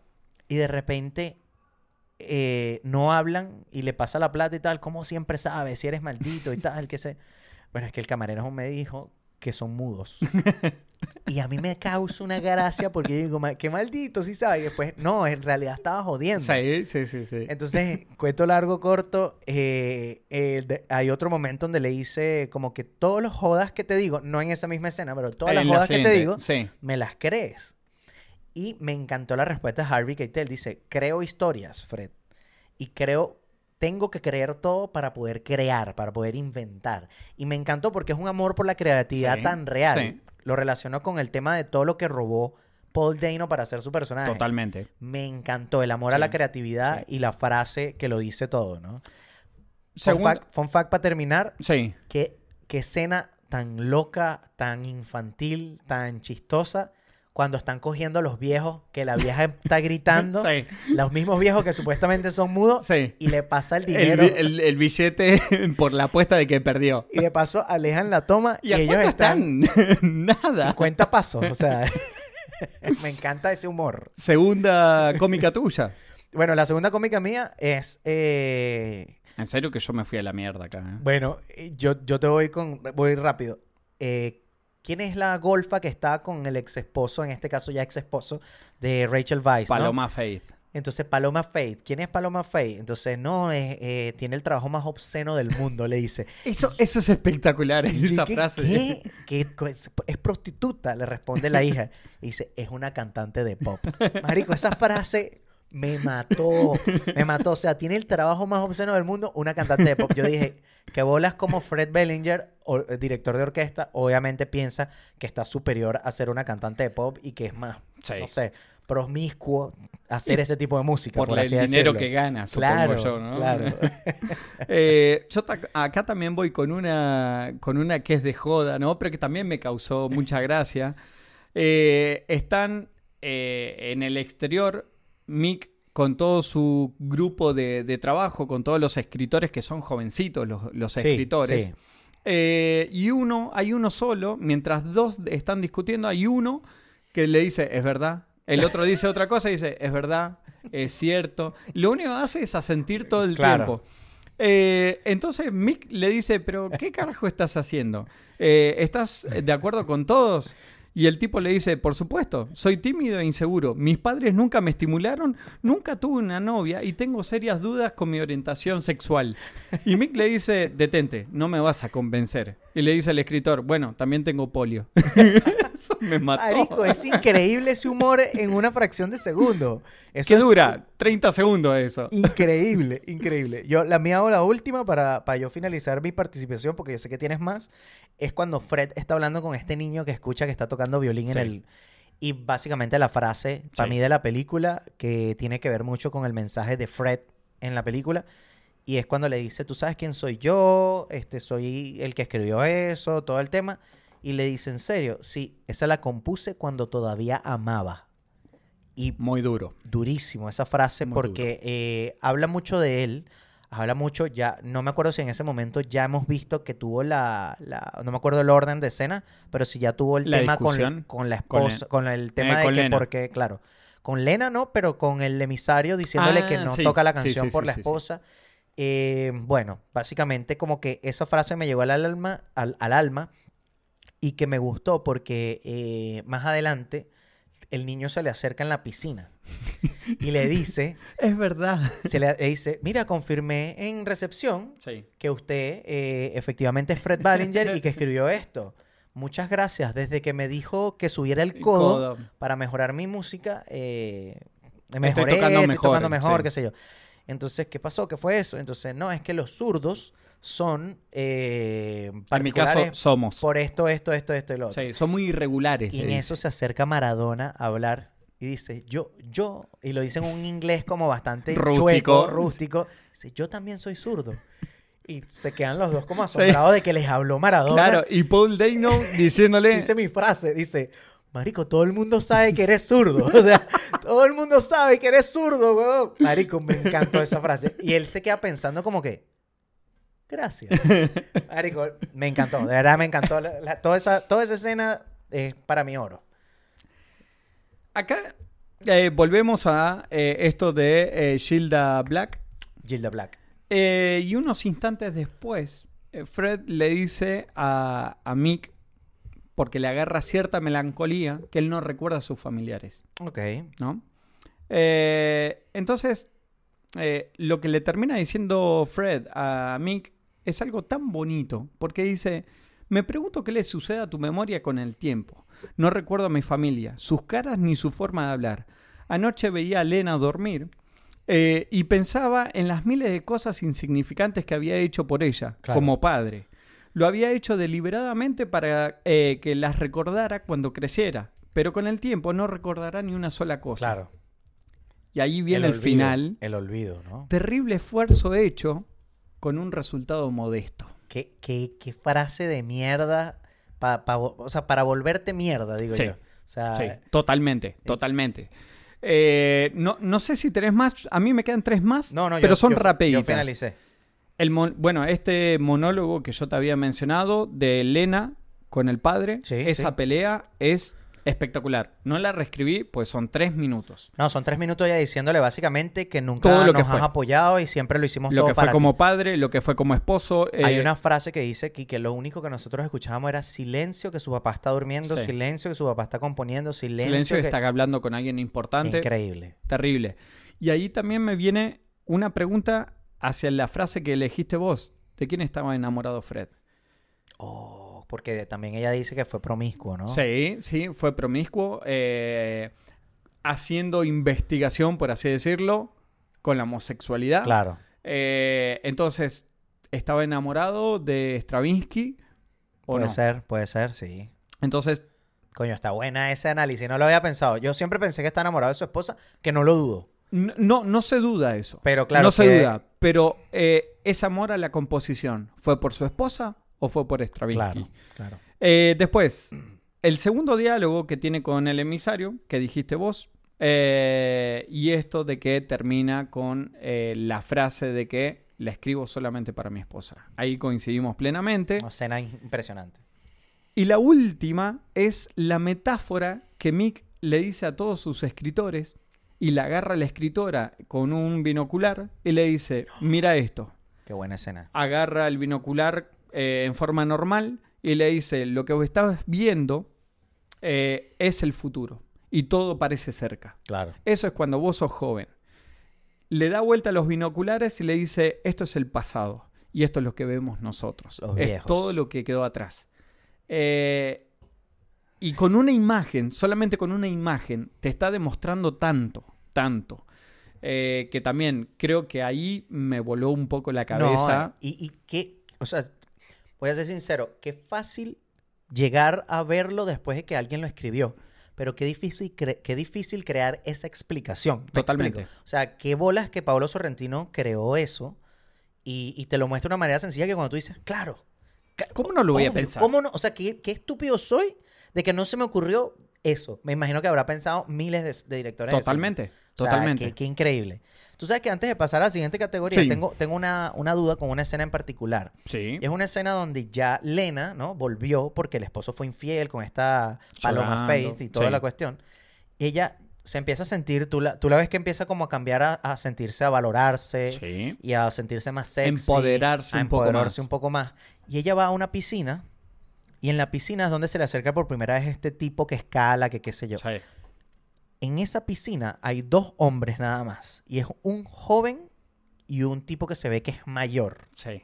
Mayor que ella. O sea, eh, uno es más joven, quizás Sí. 10 años menor, y el otro es más, más viejo que ella, por lo menos 10 años El- mayor. El, el mayor es el Luca Morodor. Morodor. Ajá. Y el tipo se acerca igual con su inseguridad y qué sé yo, y la quiere como conquistar o hablarle, qué sé yo, porque ya la ha visto, pues. Eh, mi, mi- mi pregunta es un poco como que es muy obvio que está mostrando lo que sería la juventud y lo que sería la madurez o la vejez, no sé cómo sería, en esa escena. Pero en este momento en particular, ella obviamente está herida, está débil, qué sé Sí. yo, eh, tiene su autoestima por el piso, por todo lo que le ocurrió Sí. y no está interesada. Pero hay un momento en esa conversación donde, vuelta. donde su interés empieza a ser un poquito más. Porque el tipo no sabe ni de qué hablarle, le empieza a hablar del reloj. de reloj que se le va a dar al primo. Y ese cambio de, mm, vamos a decir que le hizo clic. Algo Sí. en esa conversación que si tú lo ves como en retrospectiva, tú dices que a partir de ahí ella cambia. Y Totalmente. es el, el arco que tú nombraste hace Sí. rato, ¿no? Y no sé, esa escena para mí tiene como algo en particular que, que... Lo que pasa a lo largo de la película, que te muestran esa juventud versus vejez, ese momento de, de, Aparte, de madurez. sumándole a eso, eh, el tipo, este Luca, eh, el escalador, como que se siente, como le interesó Lena desde el primer momento, él- mi sensación es que va, eh, va a pérdida. ¿Por qué? Porque tenés un tipo que está súper, vos lo ves, está todo marcadito, y dice, es una competencia desleal, ¿no? Pero vos ves que el otro flaco no hace nada, Nada. solamente la mira y él se anima. Claro. Pero creo que es para demostrar que todavía está en condiciones. Pero tú crees que lo hizo y que aquel carajito no me va a joder. Eh, para mí es la inseguridad de que sí lo puede joder. Ah, Al contrario. Me va, a, me va a anticipar a Sí, que me jodan. Sí, Mira, está buena esa. sí. Mira, yo no tengo ¿Quién se robó una película? solamente una persona A y es lo más obvio. Michael Caine. Para mí el papel de Michael Caine es un papel retraído, Sí. es callado, recatado, pensativo, reflexivo, apático. Él lo dice varias De- veces. Todo el tiempo. Me dicen que soy apático y qué sé yo. Y ese humor mm, irónico, sarcástico, Sí. eh, me parece increíble. Cuando yo comparo este papel de Michael Caine, que evidentemente él no es así, porque nunca ha sido así en su, en su carrera, y lo comparo, por ejemplo, con el papel de No Country for All Men. No, mm, Children of eh, Men. Children of Men, perdón. Me quedé pensando hoy cuando lo dijiste la primera vez. Ya, con Children of Men. Que él es todo extrovertido, loco, Sí. eh, marihuanero, qué sé yo, todo feliz. Y de repente ves que ahora es este tipo gris, este tipo oscuro. A mí me parece que es muy difícil actuar desde mi ignorancia, ¿no? Porque no soy ni director de cine ni actor. Pero desde mi ignorancia, para mí es difícil actuar de manera tan recatada o metido dentro de ti mismo, pero igual muestres esas emociones que, que- que con tu mirada, con un gesto, con una frase, con Sí. una leve sonrisa, te demuestre todo. Y a mí Michael Caine es mi parte favorita. Podría haber mostrado que sea Maradona o otro, e incluso la escritura o qué sé yo, pero yo dije, ¿sabes qué? Michael Caine tiene dos de los tres momentos que me hacen como reflexionar Sí. y hasta incluso casi que llorar. Sí, eh, eh, te genera ese nudo en la Ese garganta. eh, a mí en, en varias ocasiones. La discusión, yo siempre insisto con la misma, la discusión de, que tiene con Lena. ese monólogo. Es que son tres. Son el momento cuando él con el emisario, Sí, esa discusión con Lena y el final. sí, Son totalmente. los tres momentos que a mí me parten el Sí. alma. Yo tengo cinco. Cinco robos de película. Sí. Mierda, la inseguridad es un- está bastante alta en Sí, tu, en sí, tu sí, lista. porque no sabía qué poner. Toda la película tendría que ser, ¿no? Pero eh, tengo un top 5, tiene un orden. ok, ok. ¿sí? Vamos de lo que menos se roba a Ya. lo que más se roba. Ya, ya, ya. Primero la música, o sea, top 5. Coño, sí, la música, La buenísima, música. buenísima elección. Número 4. Ta- Eh, Perdón, tiene un orden. Sí, tiene orden. Tiene orden Número de 4, importancia. la 1, dijimos, la más importante. ¿sí? Sí, sí. Número 4, el cuarteto de actores. Eh, claro, Rachel Weisz, eh, Harvey Keitel, eh, Paul Dano, Paul y, Dano y, y Michael y. Michael Caine. Ok, ya vamos número 3. Fotografía. Coño, qué buena fotografía. Qué buena Yo- fotografía. Creo que eh, fue lo que más me llamó la atención de esta película. Hermoso. No como- solamente los paisajes, sino eh, eh, en el hotel mismo dentro.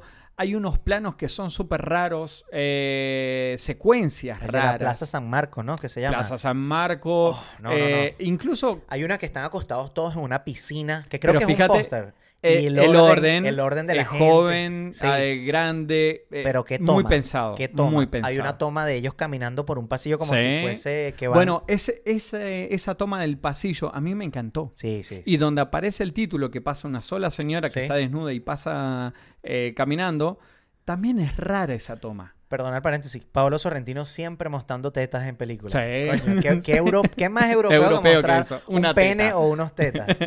Muestra los dos, muestra un Sí. pene también. Eh, número dos, el guion. Coño, el guion... O sea, esas frases reflexivas que tú no sabes de dónde le viene la inspiración a Sí. Pablo Sorrentino para Sí. dejarte Para mí es con un el pacto hacha con el diablo. No, no, no podés, sino no. Eh, Pablo Sorrentino es un, director muy particular, ¿verdad? O sea, Sí. él- eh, su, su peinado así todo como despelucado, despreocupado, unas patillas largas de Simón Bolívar que te llegan a los cachetes y ese aro, ¿no? E- ese zarcillo del lado izquierdo, increíble. Es un personajazo. Y ya que lo nombras, número uno, el director. Claro, Pablo. Pablo... Eh, es indudable, es indudable eso. Sí, sí, si la película se rescata de algo y hubiese tenido algo distinto, o sea, voy a, voy a organizar la idea. Si hubiese sido una parte de la película más bajita que lo demás, Sí, no sería tan buena como lo es. totalmente. Y eso es mérito del director que lo pensó todo o en este caso confió que su, eh, su visión se iba a plasmar de una manera Sí. genial Sí. en la pantalla. Eh, bueno, lo, lo hablamos fuera de cámara en su momento eh, y te comentaba, ¿no? Que leí muchas reseñas de la película dándole un palo a esta película. y Ah, yo digo, sí. eh, eh, que era lo que yo te decía, qué fácil que es escribir de atrás de una Claro. computadora. eh, porque todos, no, quiere copiar a Fellini, Pero es que quiere... fíjate, tú sabes que yo en estos días estaba viendo, escuchando un podcast y el podcast tenía algo que era muy particular y me parece muy cierto. Si tú vas a un restaurante Sí. y comes, no sé, cualquier cosa y no te gusta, igual a mucha gente no le gusta, coño, ese sitio no me gusta y nadie se va a molestar porque a ti no te gustan las pizzas de tal Sí, sitio o la pasta de tal sitio. Si tú, no sé, vas a cualquier actividad y no te gusta, no genera tanta polémica como cuando tú discutes sobre una película. Una película. Una película te Sí. hace, una canción te gusta o no, también puede generar quizás lo mismo. Pero una película en particular, siempre está esa discusión de, ¿cómo no te va a gustar? Totalmente, Y, la gente totalmente. la pierde. ¿Y qué? Pero si tiene esto. Vos sos el número uno en hacerme esas cosas. Sí, por supuesto. Pero es que tú odias, Con el- Marvel. tú odias el, film, tú odias el film en general. Pero es un tipo de teatro. Ya No, lo hemos dicho Pero, va- varias pero veces. esas discusiones fogosas, Sí. llamémoslas así, Sí.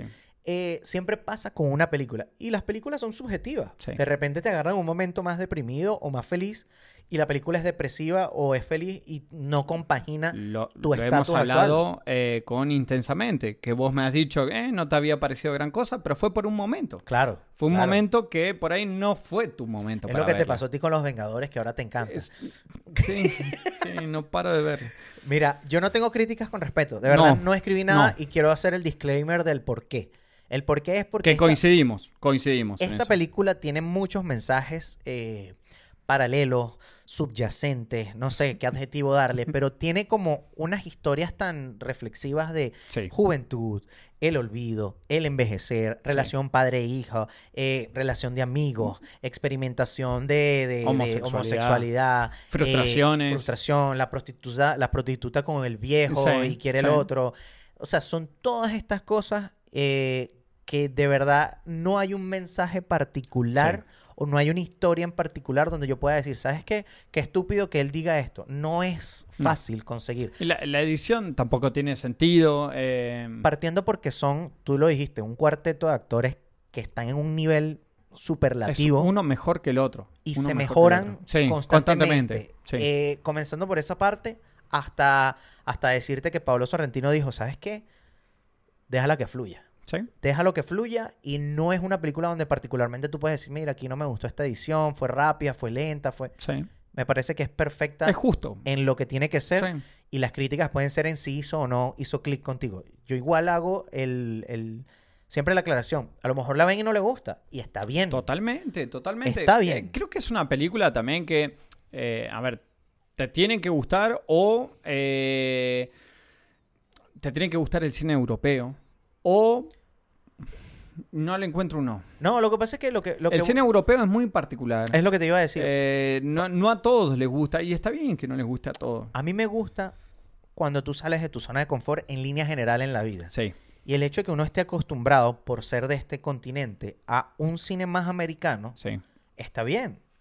Pero como que uno debe probar distintos sabores de helado para Sí. saber cuál es el que realmente te gusta. Y probablemente Pablo Sorrentino a lo mejor te gusta o no, pero si no te gusta vas a conseguir a otro director, a un Totalmente. Fellini que te llegue, sí. a un... El director que sea, europeo, que te va a hacer entrar en ese mundo, ¿me entiendes? Sí, Y te va a partir el coco porque es tan distinto sí. que sí. al principio te choca, porque eso me pasaba a mí antes, me pasaba con las películas mudas, blanco y negro, Sí. que es un choque tan fuerte de lo que se está haciendo en Estados Unidos, Sí. Que tú dices, esto no es cine, y en realidad sí.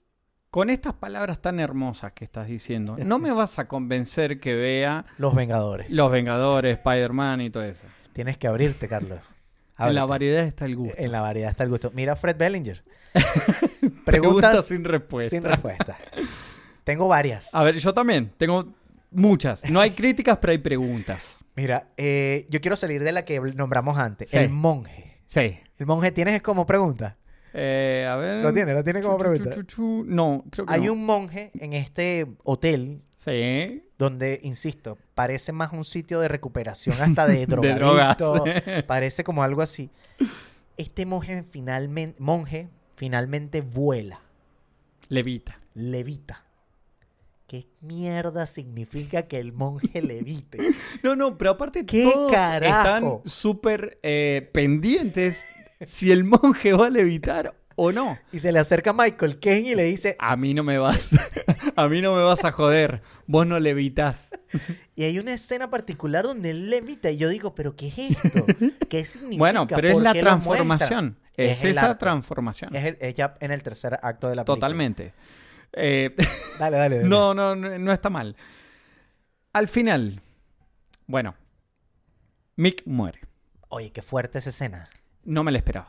No me lo La esperaba. primera vez que la vi yo tampoco. Y El, fue un- el corazón te mata. Sí. Te mata, te mata. Perdón, para los que no vieron, pausa acá o rebobinen, olvídense de lo que dijimos, vean la película Vean y después... esta luz. Vean, vean esta luz blanca. Eh, los eh, sus súbditos, sus eh, Los escritores, aprendices, los aprendices. finalizan la película. No. Para mí, o sea, para mí ellos hacen otras cosas. Ya después, hacen otra película, o se separan, o qué sé yo. Pero para mí no, porque si tú ves, Ni como un homenaje. es que yo siento que esa película murió cuando Brenda dijo que no. Que no. Y Pero el- ojo, el- pero si él muere, yo siendo productor, eh, se murió. Ahora tiene Podemos, valor. eh, Eh, Picasso, ¿no? Po- po- eh, las, pero, las- las- ¿cuán- ¿Cuántos pasa? Con las obras sí, suben sí. de valor. Con los cantantes pasa lo mismo. Se murió tal. los discos se te fueron a, la- a las nubes. Claro. Bueno, ahí, ahí lo dejo en el aire, no sé. Marico, ¿por qué? ¿Por qué? Y esto es algo muy... Da, da fastidio, porque da fastidio, pero es lo mismo que con El Monje. ¿Por qué esa película inicia con esa canción y esa toma? Me parece algo real, eh, real, Sí. algo hecho a propósito, algo eh, que significa. Porque toda la película tiene como un significado, Sí, cada, cada toma es deliberada, es, no es casualidad. Entonces, esa toma que empiece donde está dando vueltas, yo no sé si es la vida, no sé si es, porque como es el tema del olvido, eh, es el tema de las cosas dan vuelta, el ciclo, o sea, no sé cómo llegarlo, porque comienza con música en un pequeño concierto y termina con música en un, Que ese final una es orquesta. espectacular. Yo creo que ahí tiene que haber algo más. No sé qué es. No, no llego. Mi, mi Yo- poco cerebro no, no analiza. Intenté analizar el fondo. Ok. Porque ok. también, y al principio no hay nadie. O, No. o sea, vos ves que hay gente sentada, pero de a poco ves gente que empieza a bailar. Claro. En cada vuelta, y, y estuve intentando ver si eran las mismas personas por cómo están vestidas, porque está Sí, eh, tiene- desenfocado, claro. entonces no, no podés ver bien. Estás en este primer plano la, Sí. la vocalista, ¿no? Eh, pero creo que va más para este lado de que una música jovial, dentro de todo alegre, creo que trabajan con esta cuestión de los sentimientos. ¿no? ok. Entonces te mantiene un poquitito arriba como para de a poco empezar a caer, Claro. ¿no? Yo, yo, mientras empezamos a grabar y estabas contando cosas ahorita, yo creo, o sea, ahora pensando lo que tú dijiste, comienzas arriba en una canción jovial, joven, Sí. qué sé yo, y terminas con Esta Todo- ópera, baja, sentimental, Sí. triste. Eh, De cierto modo, la música también envejece, sí. ¿me entiendes? O sea, pierde esa juventud y también envejece. No, no está mal. El señor Jimmy Tree, ¿Ya? Paul Dano, Paul Dano. ¿logra el éxito y el reconocimiento con el papel que interpreta? Pareciera que sí. Yo creo que Pareciera la rompe. Pareciera que sí porque parece que tuvo una revelación. Porque cuando él está ya vestido de Hitler hablando con, no me acuerdo si es con Mick, Sí, eh, de hecho. y él está sentado como ya sin, sin estar dentro del Los personaje. estuve viendo a cada uno de y ustedes, y tal, analizando. Y, tiene un mensaje de que él, puedes irte por el deseo y no me acuerdo qué era lo otro que mencionaba. El deseo. No me acuerdo qué era lo otro, pero él dice, Sí. "Y yo elegí el deseo y Sí. elijo el deseo y qué sé yo. Es como que él de cierto modo para mí en esa clínica, ese hospital, ese hotel, se consiguió a sí mismo como, como que se identifica de qué es lo que quiere en su vida, algo así. Entonces yo creo que la rompió en su siguiente película. ¿Sabes quién me hace pensar que a él lo transforma? Para mí no se transformó solo. ¿Quién transforma a Paul Day, no dices Sí. tú? ¿O quién fue influencia para? O, o, me- mejor dicho, influencia para A la ver. transformación. La nenita. Ah, cuando habla con él. Oye, qué buena. Sí, porque le dice así, me viste Porque como ahí el fue robot. como que Y él reaccionó. reaccionó raro. Eh, en realidad no reaccionó. No pudo reaccionar Claro. porque se quedó en shock de que una criatura, eh, 10, 12 años, Sí. le dijera, eh, no, yo no te recuerdo por ese papel. De hecho, no sé si le dice, no la vi. Claro. Eh, pero medio como que le dio a entender, yo recuerdo el papel que hiciste de un padre que abandona a su hijo y se reencuentra y le empieza a decir todas las líneas y el tipo se queda como, en el aire. mierda, ese soy yo. Claro, claro. Creo que pudo haber sido por ahí. Es verdad, a partir de ahí él como que cambia un poquito. Eh, ¿Por qué los viejos de la mesa no hablan? Pucha. Estos viejos que después los consiguen teniendo sexo en el bosque y la vieja gritando como si se estuviese muriendo. bueno, por ahí. Re- ¿Por qué lo cachetea en la cena? Yo acá tengo. eh, ¿Cuál es el motivo por el cual la pareja de ancianos no se habla? Yo siento que hay una historia y un mensaje de fondo. Y yo creo que es este tema del cliché de envejecer y que se pierde esa fogosidad y de que se pierde La esa vaina. sexualidad. La eh, sexualidad. es un tabú todo el tema. Pero el que no se hable nada, para mí hay una traición. Tú dices que haya una infidelidad de por medio. Yo, sí. yo lo vi más como que, la- en este caso, la infidelidad sería el hecho de no tocar a su esposa y que están reviviendo esa fogosidad cuando están teniendo sexo en el bosque. Que estás perdiendo tu tiempo cuando tienes esta pareja de mucho tiempo Totalmente. y de repente no tienes sexo todas las Sí. semanas o todos los días o Sí. lo que sea y de repente no es cada tres meses y eso se va perdiendo o por con lo menos tiempo. y eso es lo que está mostrando ahí y si no reaccionas no te das cuenta que en realidad sí estás a tiempo de seguir disfrutando. Por ahí pudo haber sido un cachetazo como para decir. despierta, despierta. Claro. Bueno, claro. bueno esa. Eh, Lena se casa con el escalador. Para mí no. ¿No sé se por casa? No, para mí no se casa, Pero pero, están tiene en un- pareja. Ajá.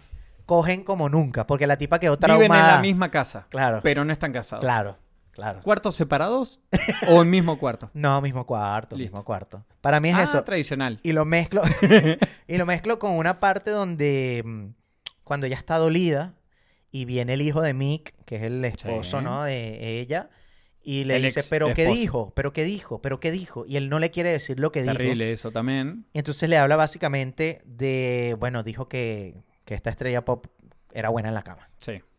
Y entonces queda Aparte, como con que, qué vergüenza también lo dice. claro. Y entonces es como que él mismo por viejo no sabe cómo ocultarlo, ella se da cuenta que le está mintiendo, sí. qué sé yo, y termina diciéndoselo y ella le dice como que, pero ¿por qué me dirías eso? Y él como que, pero coño, me estás preguntando, o sea, Aparte la cara de, de fastidio. Como... y, y lo mezclo aquí por esta pregunta. ¿Hasta qué, o sea, hasta qué punto tú puedes decirle eso a tus hijos? O sea, no importa la edad que tengas, de que tu Sí. pareja está diciendo que, no, no que seas mala en cama, porque no está diciendo que seas mala en la cama, pero está diciendo que la otra es mejor. Sí. Y le duele en el orgullo y en Eh, el... Pega, pega duro. Y la cambia, porque a partir de ahí la cambia ella en su, eh, por así decirlo, su...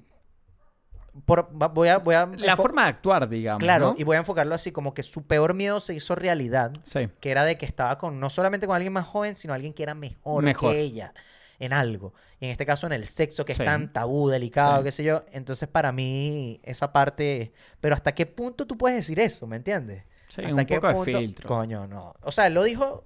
Él trató de Caballero. no decirlo. Sí, bueno, pero, pero arrinconó. mentir. Podés mentir también. Tengo tres preguntas A ver, sobre Fred. a ver. Eh, primero, ¿cómo lo convencen para tocar para la reina? No, yo creo que él tiene su viaje.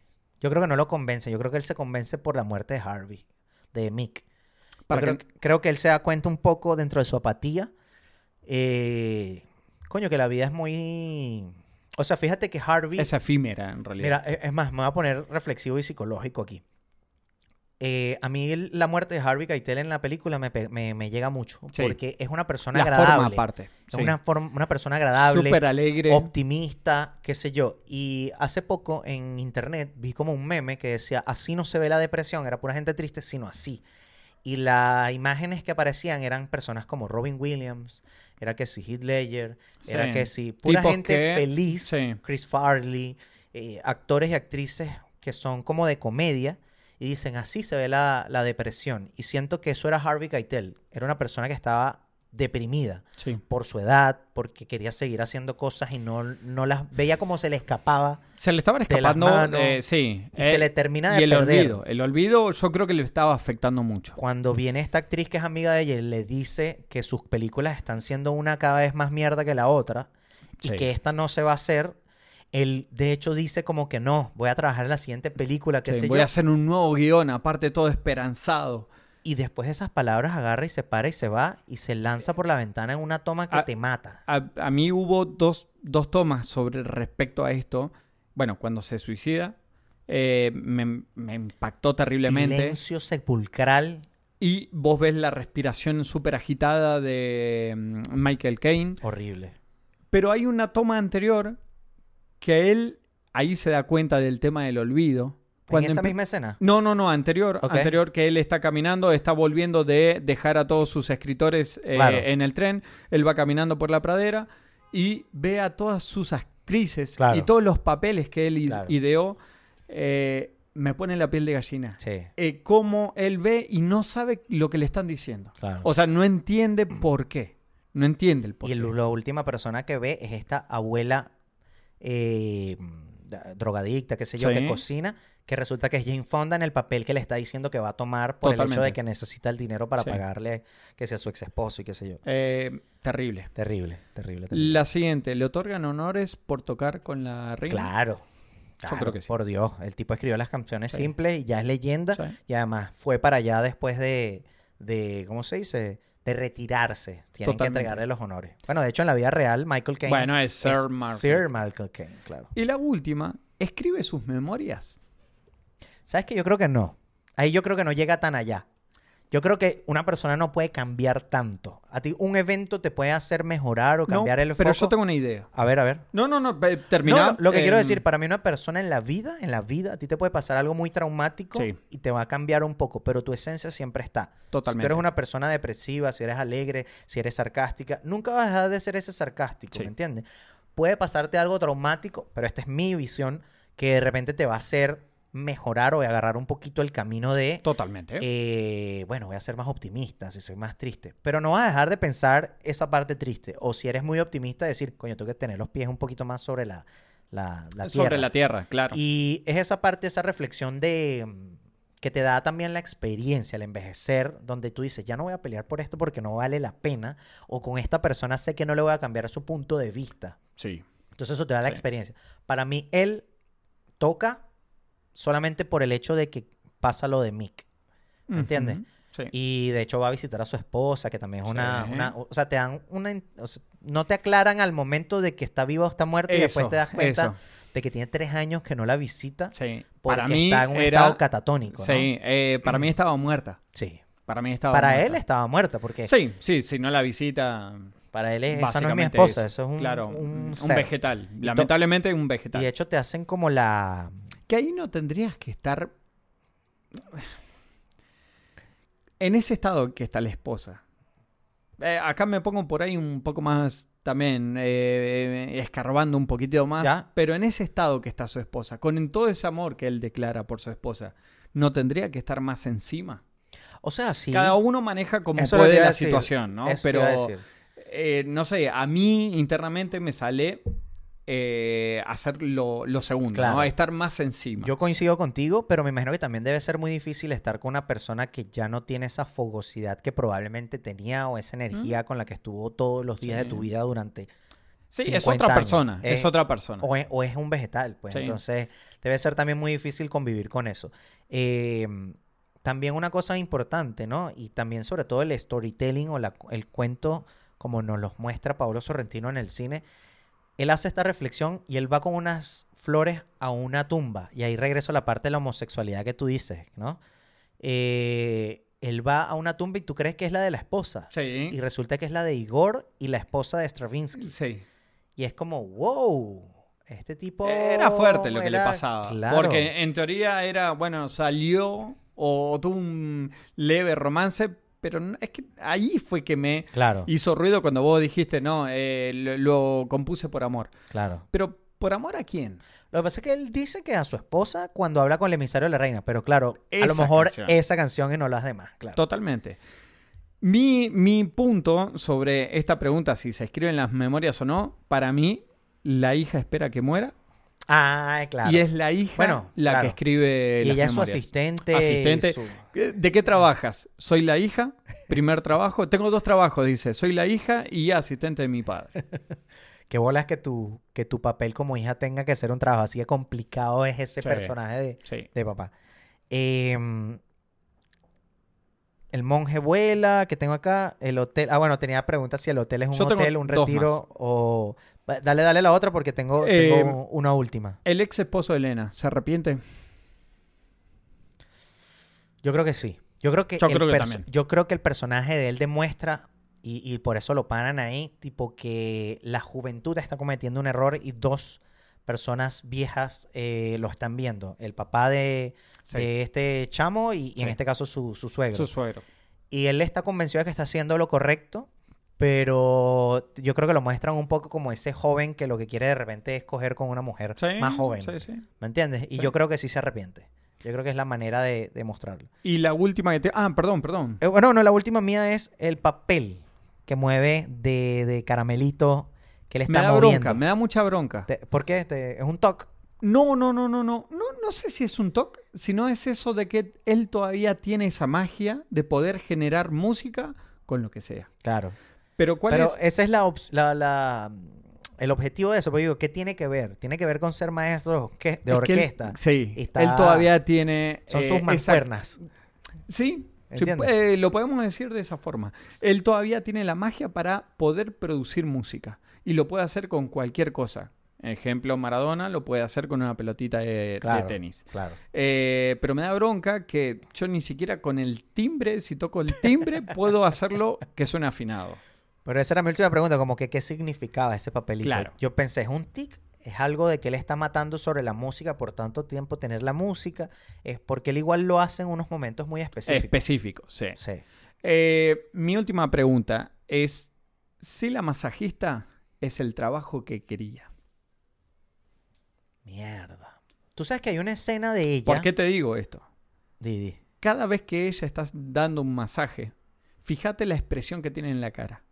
Pero cuando está bailando, tiene una expresión totalmente Sí, distinta. sí, o sea, totalmente. se nota que está disfrutando eh, y se nota qué es lo que quiere hacer. Claro. ¿no? No sé si es bailarina, pero No, una pregunta. no hacer masajes. Claro, puede ser, puede ser que ese sea su sueño y, y lo que consiguió por el momento es esto. Eh, por lo menos tú sabes que está una muchacha, que es como la prostituta, Sí. y la muestran en un cuarto donde está un tipo desnudo, viejo, Sí. afuera, y Ella abre la puerta y se va, claro.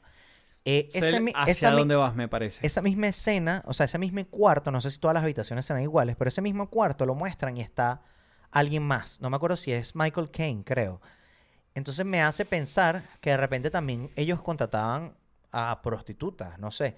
Y lo otro es, hay una escena donde ella le está dando masaje, no me acuerdo si le pide que se voltee o algo, pero ella baja como la cabeza y pareciera, no sé si le hace sexo oral o tiene algo, o no hace nada de eso, No, pero ella baja y sale del cuadro por debajo y, él, y le está haciendo masaje. Y yo así como... hmm, no, yo pensé que ibas al caso de que eh, ella voltea la cara, pero hay otros dos cuadros de fondo. Sí, que y son se, dos caras sí, y para... se van, todos quedan mirando para el mismo lugar. Claro. Y lo mismo pasa con este hombre que decís vos, que está la prostituta. Sí, Está este tipo desnudo y están todos, porque él también Sí. está al medio de dos cuadros, sí, sí, sí. eh, y también están todos mirando para el mismo lado. Sí, señor. ¿no? Entonces ahí también hay una simbología Sí. media extraña. Sí. Eh, Qué arrecho pensar en todo eso para hacer una película. Es una vaina que me supera totalmente. Eh, sí, me agotó solamente de verla, nada más. No sé si te parece con esto. Yo creo que ya Sí. terminando la primera película eh, de, Sí. de Paolo Sorrentino, Creo que eh, ya terminó El Señor de los Anillos y nosotros seguimos. ¿eh? vamos a los premios de Dos Caras del Cine.